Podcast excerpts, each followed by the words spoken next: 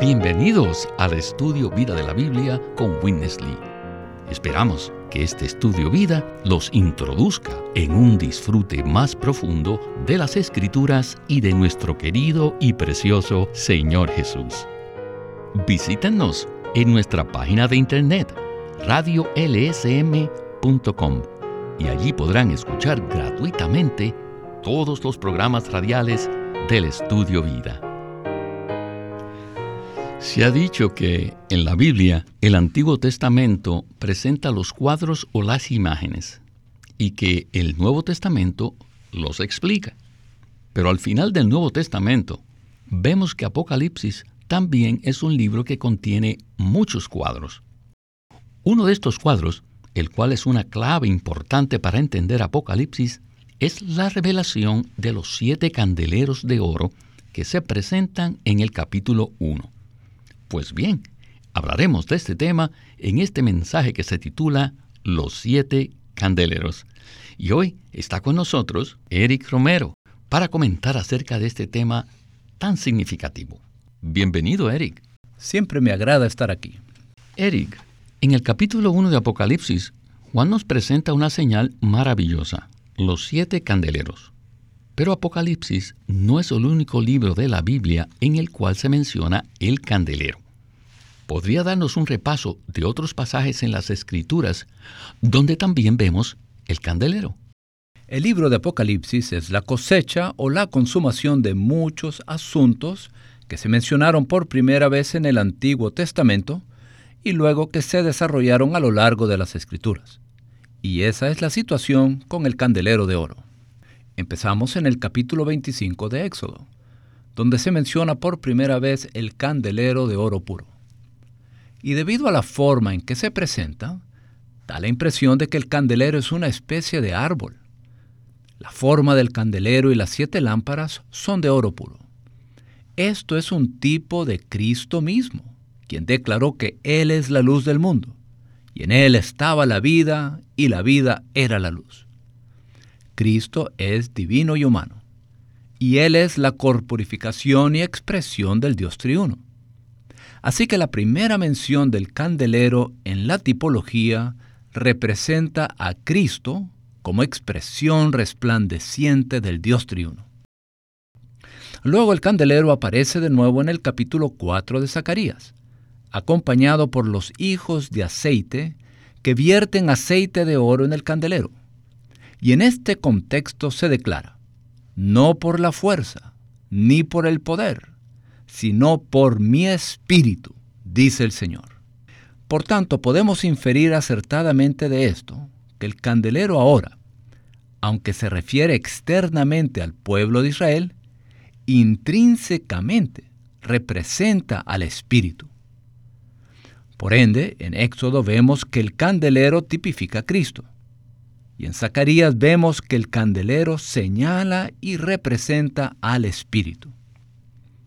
Después llegamos al libro de Apocalipsis, que repito, es la consumación y la cosecha de todo lo que se reveló y se sembró en el Antiguo Testamento. Y muy claramente en Apocalipsis 1, los siete candeleros representan las siete iglesias. Así que aquí vemos que el candelero representa a las iglesias. ¡Qué maravillosa progresión! En Éxodo 25, el candelero representa a Cristo. En Zacarías 4, el candelero representa al Espíritu. Y en Apocalipsis 1, los candeleros representan a las iglesias. Esta es la base bíblica de la maravillosa revelación que veremos en este mensaje respecto a la verdad y las experiencias de vida relacionados con los siete candeleros de oro presentados en Apocalipsis 1. Gracias, Eric. Recuerdo que cuando estábamos estudiando el libro de Éxodo, hablamos acerca del estudio vida de Génesis, donde vimos varias semillas que se siembran en el Antiguo Testamento y que luego se desarrollan o se cosechan en el Nuevo Testamento. Y ciertamente el candelero es una de esas semillas. En el Antiguo Testamento, primero vemos el candelero en el tabernáculo y luego en el templo. Y es interesante que ambas referencias tengan que ver con el edificio de Dios. Y aquí en el capítulo 1 de Apocalipsis, el contexto también es el edificio de Dios. Bien, antes de ir al primer segmento del mensaje, quisiera leer los versículos 11 al 13 de Apocalipsis 1. Dicen lo siguiente, escribe en un rollo lo que ves y envíalo a las siete iglesias, a Éfeso, a Esmirna, a Pérgamo, a Teatira, a Sardis, a Filadelfia y a la Odisea. Y me volví para ver la voz que hablaba conmigo, y vuelto vi siete candeleros de oro, y en medio de los candeleros a uno semejante al Hijo del Hombre, vestido de una ropa que llegaba hasta los pies, y ceñido por el pecho con un cinto de oro. Con estos versículos, comencemos el estudio vida con Winnesley. This matter of the lampstands when we come to the book of Revelation. El candelero en Apocalipsis It is not new in the Bible. No es una novedad en la Biblia, In Exodus 25, pues se menciona en Éxodo 25, cuando el tabernáculo fue construido, luego se lo menciona otra vez en Primera de Reyes 7:49, durante la construcción del templo, y la tercera vez en Zacarías 4 del 2 al 10, y en Apocalipsis se lo vuelve a mencionar. Así que debemos escudriñar las profundidades de la revelación acerca de los candeleros. Cada vez que se menciona el candelero, siempre se dice que es de oro. Y en Apocalipsis hay siete candeleros de oro. El oro se refiere a la naturaleza del material, de lo que fue hecho el candelero. El oro es la substancia del candelero. Así que substancialmente el candelero es de oro. Entonces, la forma, la base del candelero es la encarnación del oro, la corporificación del oro. Y las lámparas, bueno, las lámparas son su expresión. Entonces, la substancia representa al Padre como la fuente y la forma es el Hijo como la corporificación o la encarnación del Padre.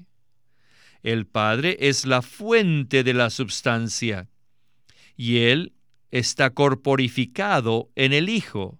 O sea que el oro llega a tener una forma, llega a ser la base del candelero. Luego, el Espíritu es la expresión del Padre en el Hijo. Así que, ¿qué tenemos aquí? Tenemos al Dios triuno mismo, implícito en el significado del candelero. En cuanto a su substancia, el candelero representando a Dios es uno solo, pero en expresión es los siete espíritus, porque es un solo candelero con siete lámparas. Por eso podemos decir que el candelero es un símbolo del Dios triuno. ¡Qué cuadro tan magnífico acabamos de ver! Verdaderamente un cuadro vale más que mil palabras. En el Antiguo Testamento vemos que el candelero es un cuadro maravilloso del Dios triuno que se revela en el Nuevo Testamento. Entonces, Eric, por favor, desarrollenos este punto un poco más. Bueno, veamos ciertos aspectos cruciales de los candeleros de oro. Primero, están hechos de oro puro. Y sabemos por el estudio de otros versículos en las Escrituras que el oro representa principalmente la naturaleza divina y que está relacionado con Dios el Padre. Segundo, el candelero tiene una forma o un aspecto muy inconfundible. Por un lado, el oro en sí mismo representa la naturaleza de Dios el Padre. Y por otro, la conformación del oro a la forma o imagen del candelero se refiere a que Cristo el Hijo es la imagen de Dios, según Colosenses 1.15 y 2 de Corintios 4. Esto es confirmado por el versículo 3 del capítulo 1 de Hebreos, donde dice que Cristo es el resplandor de la gloria de Dios y la impronta de su sustancia. Así que aquí vemos, por medio de una señal o símbolo, que el candelero representa a Cristo como imagen de Dios y por tanto la expresión de Dios. El tercer punto crucial se refiere a las siete lámparas y deberíamos recordar los primeros versículos de Apocalipsis 1 donde se mencionan los siete espíritus de Dios. En el capítulo 4 de Apocalipsis, versículo 5, hay siete lámparas de fuego que arden delante del trono de Dios. Y esas lámparas son los siete espíritus de Dios. Y en el capítulo 3, versículo 1, y en el capítulo 5, versículo 6, también se mencionan los siete espíritus. Por tanto, tenemos la base bíblica para interpretar que las siete lámparas del candelero son los siete espíritus de Dios. Por supuesto, sabemos por Efesios 4 que hay un cuerpo y un espíritu. En esencia, el espíritu es uno solo. Pero el número 7 representa la compleción del mover de Dios en el tiempo. Este es un asunto de la economía de Dios que se lleva a cabo en el tiempo. Así que los siete espíritus se refieren a un solo espíritu intensificado siete veces, de manera similar a como el fuego del horno en el libro de Daniel fue siete veces más ardiente y también la luz del reino venidero, que se menciona en Isaías 30, la cual es siete veces más resplandeciente que la luz del sol ahora. Aquí tenemos los siete espíritus de Dios. En resumen, podemos decir lo siguiente. El oro es la naturaleza de Dios el Padre. La forma del candelero se refiere al Hijo como imagen y expresión de Dios. Y las siete lámparas se refieren a los siete espíritus de Dios. El Padre, el oro, el Hijo, la forma, y los siete espíritus, las siete lámparas. Esta es una expresión simbólica del Dios triuno. Y es muy significativo que esta expresión del Dios triuno está intrínsecamente relacionada con las iglesias locales que se revelan en el capítulo 1 de Apocalipsis, a las cuales el Señor mismo se dirige en los capítulos 2 y 3. Esto es ciertamente asombroso. Amén, Eric. Bien, además de representar al Dios triuno, el candelero también nos muestra la expresión de Dios en el hombre. Esta expresión es el testimonio de Dios, la iglesia. Así como lo explica Apocalipsis 1.20. Dice, el misterio de las siete estrellas que has visto en mi diestra y de los siete candeleros de oro, las siete estrellas, son los mensajeros de las siete iglesias, y los siete candeleros son las siete iglesias. Aquí se sigue revelando el misterio del candelero. Regresemos a Witness Lee y el estudio vida de Apocalipsis.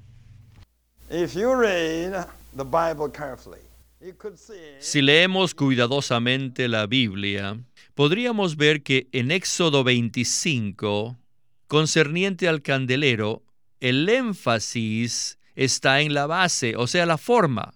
Y en Zacarías 4 se enfatiza las lámparas. Así que primeramente en Éxodo se hace hincapié a la forma del candelero que representa a Cristo. Y luego en Zacarías se enfatiza las lámparas que representan al Espíritu. Y finalmente en Apocalipsis se enfatiza a las iglesias. En las iglesias, la base y las lámparas, o sea, Cristo y el Espíritu, son reproducidos como las iglesias. En Éxodo y Zacarías solo hay siete lámparas, pero en Apocalipsis hay 49 lámparas, pues cada candelero tiene siete lámparas, de manera que el candelero se multiplicó siete veces. ¿Qué fue lo que se reprodujo? Pues Cristo y el Espíritu. Cuando Cristo se hace real, es el Espíritu. Y cuando el Espíritu se hace real, les digo, tenemos las iglesias, la reproducción. Les digo, la iglesia no solamente es una en todo el universo, sino que también se expresa localmente en muchas ciudades. Para existir, una es suficiente, pero para expresarse se necesitan muchas, no solo siete, sino siete por siete. Si deseamos conocer la iglesia, debemos conocer su substancia, su existencia y su expresión. En cuanto a la substancia, la iglesia e incluso las iglesias son una, pero en expresión, las iglesias son los muchos candeleros. Hay 49 lámparas que alumbran. Sin embargo, todas son una sola iglesia. La iglesia es solo la expresión universal del Dios triuno. No es solo una, sino siete candeleros y cada uno tiene siete lámparas. O sea que todas juntas tienen 49 lámparas que juntas alumbran en el universo. Este es el testimonio de Jesús. En Éxodo y Zacarías vemos que solamente había un candelero con siete lámparas. Pero aquí en Apocalipsis, donde los candeleros representan a las iglesias, vemos siete candeleros, cada uno con siete lámparas. Así que hay 49 lámparas. Eric, ¿qué significado tiene que las lámparas se hayan multiplicado? Para entender por qué hay siete candeleros, con 49 lámparas al principio y un solo candelero al final, el cual es la Nueva Jerusalén, tenemos que comprender cuál es la naturaleza y la función de una iglesia local genuina. Hay un solo Cristo y hay un solo cuerpo de Cristo. Y el cuerpo de Cristo se refiere a la iglesia universal que Cristo profetizó en Mateo 16 que Él edificaría. Así que la iglesia es la expresión de Cristo. Y una iglesia local es la expresión del cuerpo de Cristo en una localidad. Luego, otra profunda revelación en el Nuevo Testamento con respecto a la iglesia es que la iglesia es el aumento y la reproducción de Cristo. Por supuesto, no en la deidad, eso es imposible, sino más bien en el aspecto económico. Comenzamos esta línea del candelero con un candelero de oro en Éxodo que representa a Cristo mismo. Luego, un candelero de oro en Zacarías que representa al único Espíritu. Pero por medio de la resurrección de Cristo se produjo el cuerpo universal y orgánico de Cristo, que es la iglesia mencionada en Mateo 16, la cual es el aumento y la expresión de Cristo. Y esta expresión se puede ver localmente en las siete iglesias.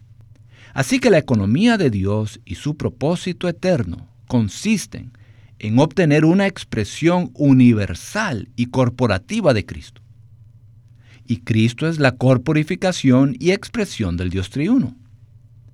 Y la manera en que Dios lleva a cabo esto es que primero esa expresión se encuentra en el Hijo personalmente. Luego, en la resurrección de Cristo, el cuerpo de Cristo es producido como expresión corporativa de Cristo, quien es la expresión de Dios. Y este cuerpo único de Cristo es expresado como iglesias locales. Por tanto, las iglesias locales, que son la expresión de Cristo y la réplica del Espíritu, también deberían ser, y de hecho son, candeleros de oro. Esto es maravilloso. No hay duda que es maravilloso. Gracias. Bueno, en la sección final del mensaje escucharemos algo más acerca de la función del candelero. Regresemos a Windesley. La manera en que la Biblia nos presenta el candelero es muy interesante. Primeramente, la Biblia nos dice que para la edificación del tabernáculo se necesitaba el candelero. el que también fue necesario para poder llevar a cabo el servicio del tabernáculo. Consideremos esto un poco.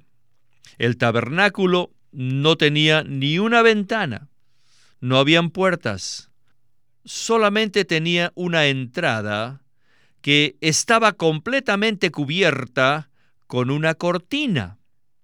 Así que al entrar al tabernáculo, la luz del sol durante el día no podía penetrar al interior, y mucho menos durante la noche. Sin la luz del candelero dentro del tabernáculo, nadie podría haber llevado a cabo su oficio. Por consiguiente, el candelero no solamente era necesario en la edificación del tabernáculo, sino también en su funcionamiento. ¿Qué significa esto? Quiere decir que hoy, sin el candelero, no se puede edificar la iglesia. Aunque sí exista la iglesia edificada, es muy difícil funcionar en ella debido a que el funcionamiento de la iglesia depende de la luz del candelero.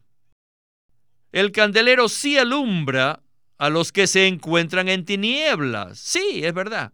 Pero nosotros que estamos en la iglesia, también necesitamos la luz del candelero. Muchas veces y en muchas cosas, cuando consideramos qué hacer o cómo hacerlo, más confusos quedamos, más entramos en las tinieblas. Pero cuando salimos de nuestro cuarto, cuando vamos a la reunión de la iglesia, inmediatamente encontramos la luz y podemos decir, ah, ahora veo el camino. Lo encontramos no porque escuchamos un mensaje que nos dice a dónde ir, ni nos dice qué hacer o cómo hacerlo, no. Solo al entrar en la reunión, inmediatamente el camino se abre ante nosotros. Esto se debe a la luz brillante del candelero que está en la iglesia. Eric, este es uno de esos puntos que no es fácil de atacar desde una perspectiva doctrinal. Es algo mucho más subjetivo y en la experiencia.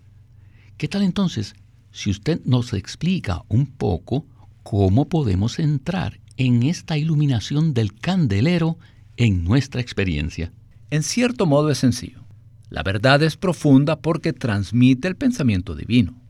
Pero cuando nos enfocamos en la aplicación y en la experiencia espiritual genuina, en realidad es bastante sencillo. La luz del candelero siempre está brillando. Y en el capítulo 1 de Juan tenemos una maravillosa declaración en los versículos 4 y 5, que dicen lo siguiente. En él estaba la vida, y la vida era la luz de los hombres. La luz en las tinieblas resplandece, y las tinieblas no prevalecieron contra ella. Especialmente en el Evangelio de Juan, Cristo se revela a sí mismo como la luz del mundo. Y ahora nuestro espíritu, que es la lámpara del Señor, está encendido. Así que necesitamos algunas cosas básicas. La luz brilla. Así que simplemente necesitamos, uno, volver nuestro corazón al Señor, abrirle nuestro ser y permitirle brillar. Y hay otros dos asuntos. Segundo, la palabra de Dios es luz para nuestros pies. Así que necesitamos acudir a la palabra de Dios de una manera viviente y recibir luz de ella. Además, ya que una iglesia local genuina es un candelero de oro, experimentamos la luz, el resplandor. Tercero, al reunirnos con los creyentes en el terreno de la unidad genuina. Así que nos abrimos al Señor quien es luz. Contactamos la vida eterna en nuestro espíritu la cual está intrínsecamente relacionada con la luz. Acudimos a la palabra, la cual es la luz que brilla. Y venimos a la iglesia genuina en la que la luz brilla continuamente. Simplemente abrimos nuestro ser, venimos a la luz, le damos la bienvenida a esa luz y la amamos y oramos para que esta luz penetre en cada parte de nuestro ser. Esta es una experiencia espiritual muy querida y preciosa y real. Verdaderamente encontramos este resplandor en el contexto del cuerpo de Cristo, en la reunión corporativa de los miembros. Tal parece que la luz que está presente en las reuniones de la iglesia es similar a los candeleros de Apocalipsis. En otras palabras, se multiplica. ¿No es así? Eso es muy cierto. Consideremos el tipo del tabernáculo. Los servidores entran al lugar santo. Allí es donde está el candelero, el cual está resplandeciendo. Nada puede reemplazar nuestra vida personal con el Señor y nuestro contacto personal directo con Él. Sin embargo, es una realidad en nuestra experiencia que hay una luz más intensa en la reunión apropiada de los creyentes en la luz. Es decir, nos reunimos corporativamente en la morada de Dios como una esfera de luz. Y cientos y cientos de nosotros podemos dar testimonio de que venimos a una reunión de la iglesia y con el tiempo le abrimos nuestro ser al Señor y ejercitamos nuestro espíritu y en forma espontánea recibimos luz acerca de muchos asuntos. Esto también es una realidad muy valiosa en nuestra experiencia. Eric, muchas gracias por acompañarnos en el estudio vida de la Biblia con Winnesley. Siempre es un privilegio estar aquí. Este es Víctor Molina haciendo la voz de Chris Wilde, Eric Romero, la de Ron Kangas y Walter Ortiz, la de Winnesley.